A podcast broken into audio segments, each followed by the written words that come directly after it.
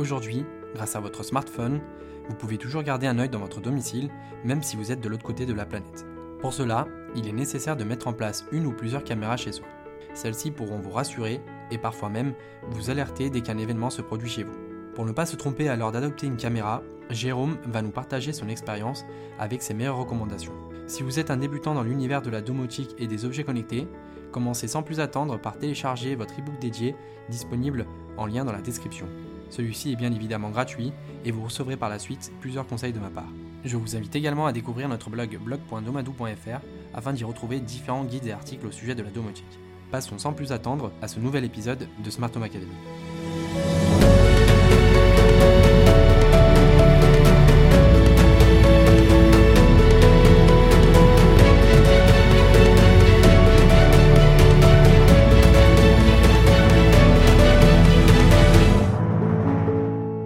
Bonjour Jérôme, comment vas-tu? Bah, Écoute, très bien. Alors pour commencer ce nouvel épisode, peux-tu nous décrire qui tu es et quel est ton background? Alors donc euh, Jérôme Massio, j'ai 41 ans. Euh, j'ai une expérience de 16-2i euh, et suite à quoi je me suis lancé dans, l'installation et la vente de matériel domotique et en particulier à travers la création de la boutique en ligne domoticstore.fr. D'accord. Conseilles-tu l'installation d'une caméra factice, une solution qui est souvent plus économique? Alors non, parce que la plupart du temps, les caméras factices sont très facilement repérables et que finalement une caméra euh, fonctionnelle euh, ne coûte pas beaucoup plus cher. Très bien. Combien de caméras est-il conseillé d'installer pour son logement? Tout dépend en fait des zones qu'on souhaite surveiller. Euh, si on est équipé d'une alarme, les caméras permettront de faire de la levée de doute et donc de vérifier ce qui se passe à la maison. donc plus la couverture sera importante, meilleure sera la levée de doute. Euh, mais on peut aussi réduire le nombre de caméras et donc le coût de l'installation en se focalisant sur les lieux de passage incontournables, les pièces contenant des objets de valeur. Et où faut-il placer mes, mes, caméras dans mon logement et autour de celui-ci? Alors tout dépend de l'objectif à l'extérieur, elles permettront de faire de la prévention en décourageant les voleurs ou les vandales. Oui. Euh, attention toutefois de bien respecter la législation en ne filmant pas, même partiellement, des zones publiques ou votre voisinage. Oui.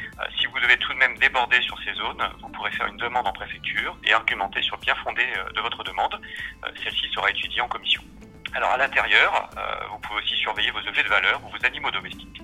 Euh, il y a un autre point important au niveau réglementaire, c'est que vous devez indiquer euh, la présence d'un système de vidéosurveillance avant qu'une personne euh, extérieure à votre famille, hein, comme un, un, livreur par exemple ou un prestataire, entre dans la zone couverte. il en va de son droit à l'image.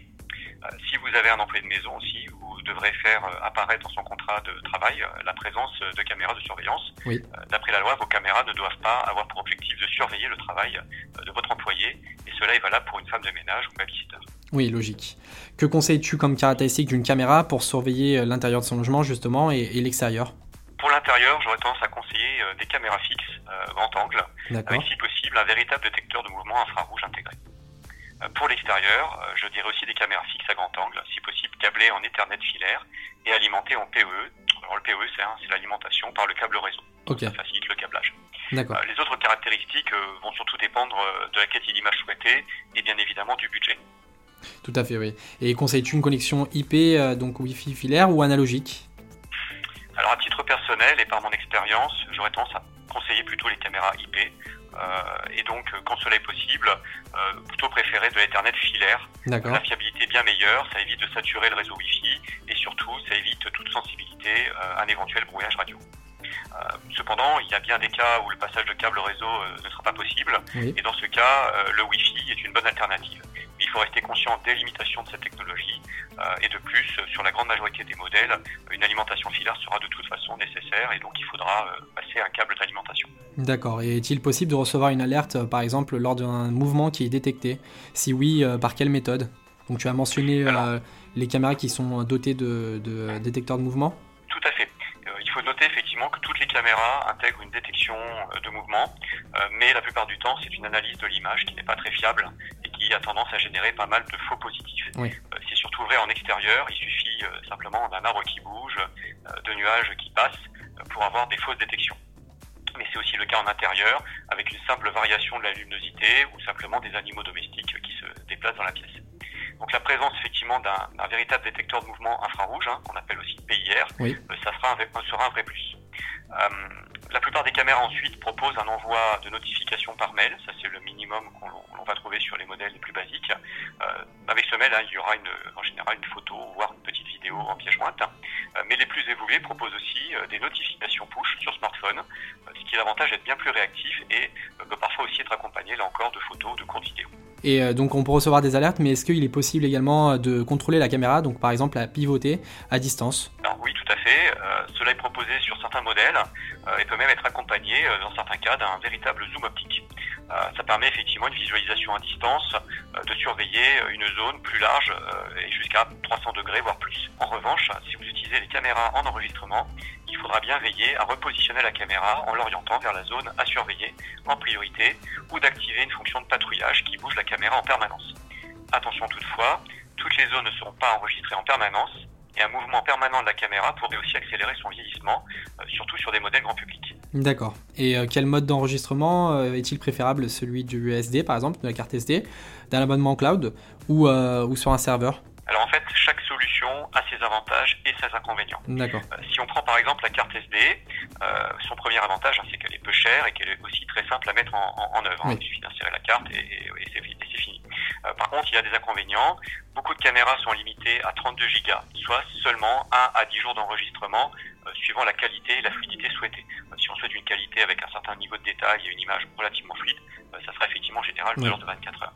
Euh, si la caméra est vandalisée euh, ou volée, la carte mémoire euh, le sera aussi. Donc c'est aussi une limitation importante. Oui, tout à fait. ensuite, on a effectivement l'enregistreur local, entre guillemets, qu'on peut appeler ANAS hein, dans certains cas.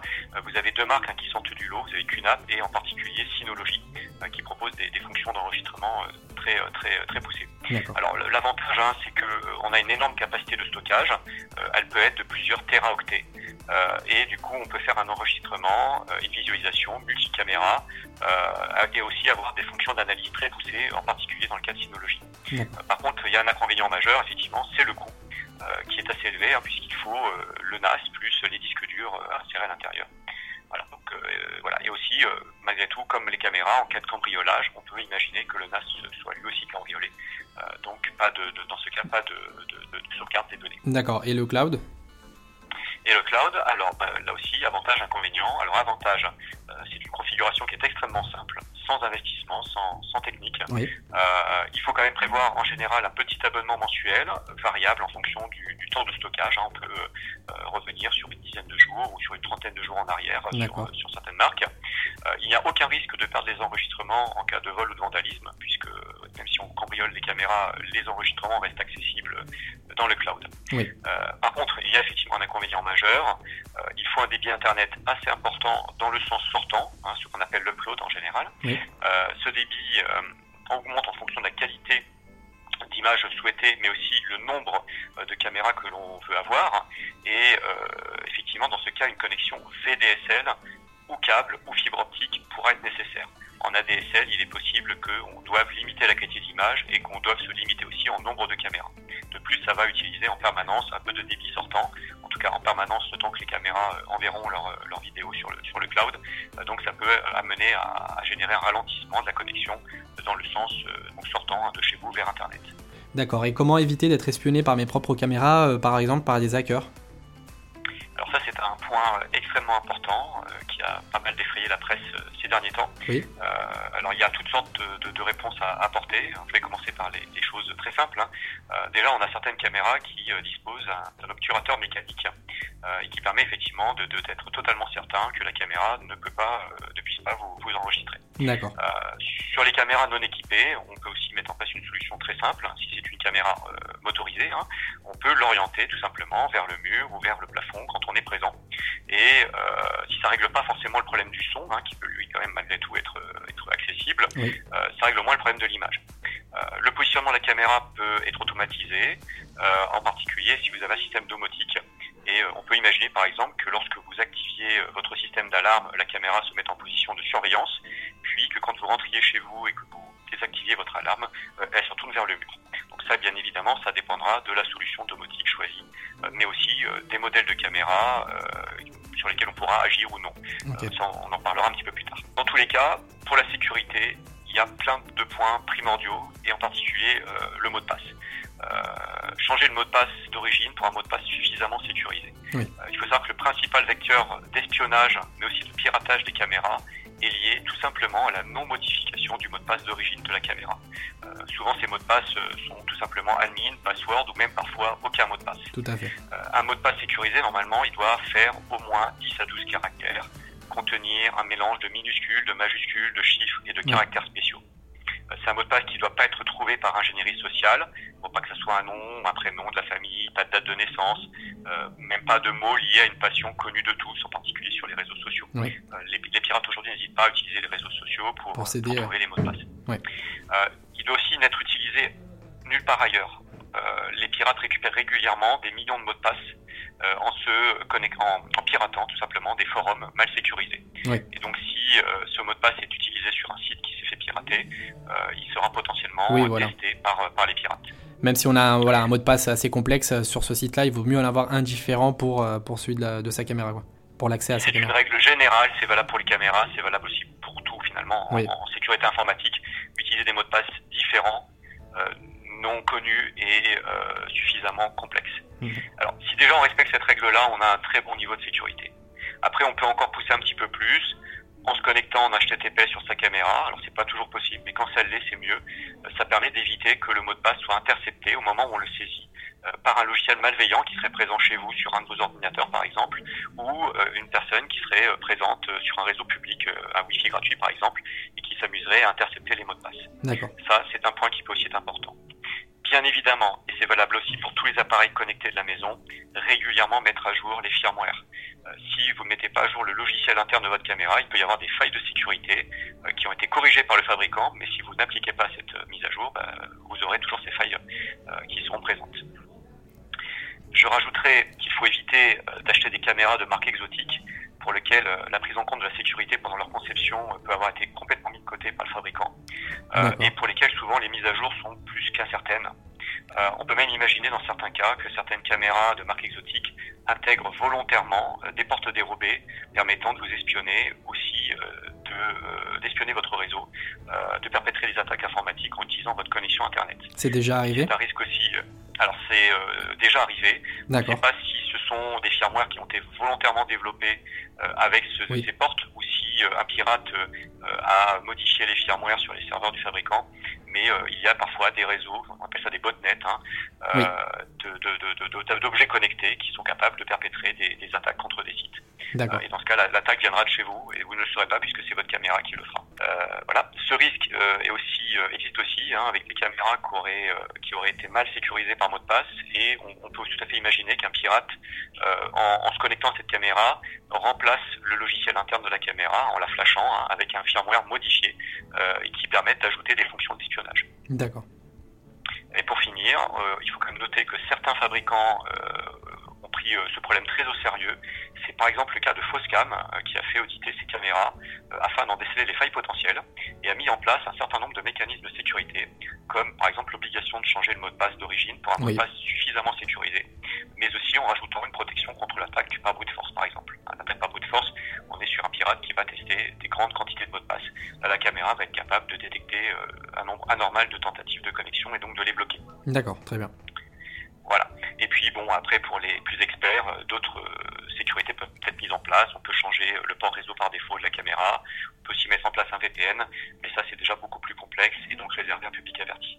D'accord. Et existe-t-il des caméras intégrables à mon installation domotique? Alors oui, un grand nombre de caméras sont intégrables avec un système domotique. Cela, leur intégration doit généralement avoir été faite par le concepteur du logiciel domotique. Ça peut être déjà intégré ou ça peut être sous forme de plugin. D'accord. il est aussi généralement possible de rentrer manuellement un certain nombre d'informations, comme l'adresse du flux vidéo, l'adresse des commandes de rotation, zoom, etc. Euh, si la caméra n'est pas déjà préconfigurée dans le logiciel domotique, il faudra donc disposer de ces informations. Euh, si ça pose pas trop de problèmes avec un certain nombre de marques, comme là encore Foscam, euh, ces adresses ne sont parfois pas du tout communiquées par certains fabricants, et en particulier par les marques d'électronique grand public. cela complexifie, voire rend complètement impossible l'intégration. Et que puis-je faire avec? Alors, suivant les caméras et logiciels domotiques utilisés, euh, les possibilités sont variables. Euh, on peut afficher simplement l'image avec une qualité euh, réduite et une fluidité limitée à une image par seconde, ou parfois on peut aussi avoir une qualité d'image haute définition avec une très bonne fluidité et, même le son. Ça va dépendre effectivement, là encore, du logiciel domotique et de la caméra choisie. D'accord. On peut commander les mouvements de la caméra, rotation, zoom, etc. Plus rarement, on peut récupérer les fonctions de détection de mouvement intégrées aux caméras. C'est par exemple le cas avec le plugin caméra de, de JDOM. Oui qui fonctionne avec les caméras Foscam C1 et C2 euh, et sur lesquelles il est capable de récupérer les détections de mouvement. Euh, ce qui est d'autant plus intéressant que sur ces deux modèles de caméras, nous avons un, véritable détecteur euh, de mouvement infrarouge, beaucoup plus fiable qu'une simple analyse de l'image. On peut enregistrer aussi parfois des images fixes ou des vidéos, mais c'est une fonctionnalité qui est rarement proposée par les logiciels domotiques et ça demande un espace de stockage très élevé, hein, plusieurs dizaines voire centaines de gigas. donc pour cela, il est préférable hein, d'utiliser un enregistreur de vidéosurveillance dédié ou un NAS, euh, comme tout à l'heure on, en a parlé, hein, donc euh, par exemple de la marque QNAP ou Synology. Et pour finir, on peut parfois aussi agir sur des fonctions annexes, hein, comme par exemple commander euh, les LED infrarouges ou, d'autres fonctionnalités spécifiques à certaines caméras. Mais il faut garder à l'esprit que ça dépend à la fois des possibilités de la caméra, de l'accès donné par le fabricant à ces fonctions, leur documentation et puis bien sûr de ce qui est capable de gérer le logiciel domotique. Euh, donc du coup, euh, en la matière, hein, euh, et suivant vos besoins ou envies spécifiques, il sera préférable de bien choisir la caméra avant de l'acheter. Et que faire pour que mes caméras fonctionnent toujours si un cambrioleur coupe le courant par exemple? Alors certaines caméras peuvent parfois intégrer une batterie, mais ça reste encore assez rare. Euh, il est aussi possible sur certains modèles, euh, alimentés en micro USB par exemple, hein, comme là encore les Foscam C1 et C2, euh, d'utiliser une batterie externe USB, hein, les batteries chargeurs de téléphone. par contre, il faut que ce soit un modèle qui soit capable d'être à la fois alimenté en, charge et en même temps d'alimenter un équipement sur sa sortie USB. Beaucoup de modèles vont désactiver leur sortie quand on les met en charge. C'est un point qui doit, être vraiment vérifié avant l'achat de la batterie. et c'est souvent le cas sur les produits de la marque TechNet ou RAV Power, et là encore, attention, on a pu nous, euh, on a eu l'occasion de tester chez TechNet, tous les modèles ne sont pas capables de cette possibilité. Donc il faudra bien faire attention au modèle choisi. Tout à fait. Et en cas de coupure Internet, cette fois-ci, euh, mes caméras pourront-elles fonctionner? Alors en cas de coupure Internet, il est clair que vous ne pourrez plus accéder à vos caméras à distance. Oui. Euh, certains modèles vont continuer à enregistrer sur leur carte SD, hein, si elles en sont équipées. si vous avez un enregistreur ou un NAS sur le réseau local, là aussi, l'enregistrement va continuer. Euh, il existe quelques caméras qui peuvent se connecter en 3G, mais ça reste extrêmement rare. Alors une solution peut être d'acheter un routeur Wi-Fi équipé euh, d'une connexion 3G 4G. Par exemple le D-Link DWR116 ou le DWR953.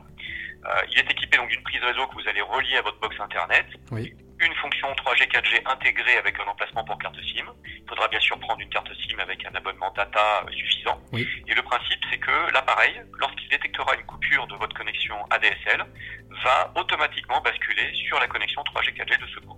D'accord. Alors ça va permettre de garder un accès distant à la caméra, euh, surtout si celle-ci passe par un système de cloud. Euh, par exemple, dans le cas de myfoscam.com, bah, vous vous connecterez toujours de la même façon. C'est la caméra euh, qui se connectera au serveur en passant par la 3G au lieu de passer par la DSL. En revanche, si vous aviez utilisé une méthode un petit peu différente, hein, en vous connectant directement à l'adresse IP de votre box internet et en faisant ce qu'on appelle une redirection de port, comme là vous allez passer par une autre connexion, 3G ou 4G, euh, votre adresse aura changé. Et euh, celle-ci sera en général euh, imprévisible, hein, puisqu'elle changera à chaque connexion. Dans ce cas, il faudra absolument passer par un système de DNS dynamique, hein, comme DIN DNS ou NoIP par exemple. Là encore, on parle plus d'utilisateurs avancés. les utilisateurs classiques euh, passeront généralement par un système euh, cloudé. Et est-ce qu'il existe des caméras invisibles dans une installation? Oui, il existe maintenant donc des caméras plus ou moins visibles. Elles peuvent être cachées dans une lampe extérieure comme la présence de Netamo, oui. par exemple, euh, ou dans une ampoule à visser classique et qui s'allume vraiment, ou même parfois dans un chargeur USB. Très bien. Et pour finir cet épisode, avez-vous un site internet, un blog ou une autre information à nous partager pour, vous, pour connaître vos services? Donc oui, bien sûr, notre boutique en ligne, www.domotique-store.fr, donc domotique, D-O-M-O-T-I-Q-E, le tiré du 6, store, S-T-O-R-E.fr, et notre site du tutoriel, donc tutoriel au pluriel, domotique-store.fr. Très bien, en tout cas, merci bien pour euh, ce partage de connaissances euh, qui permettra euh, voilà, de, faire le bon choix à l'heure d'installer des caméras. et je vous souhaite en tout cas une bonne continuation et beaucoup de réussite à vous. Et bien pareillement.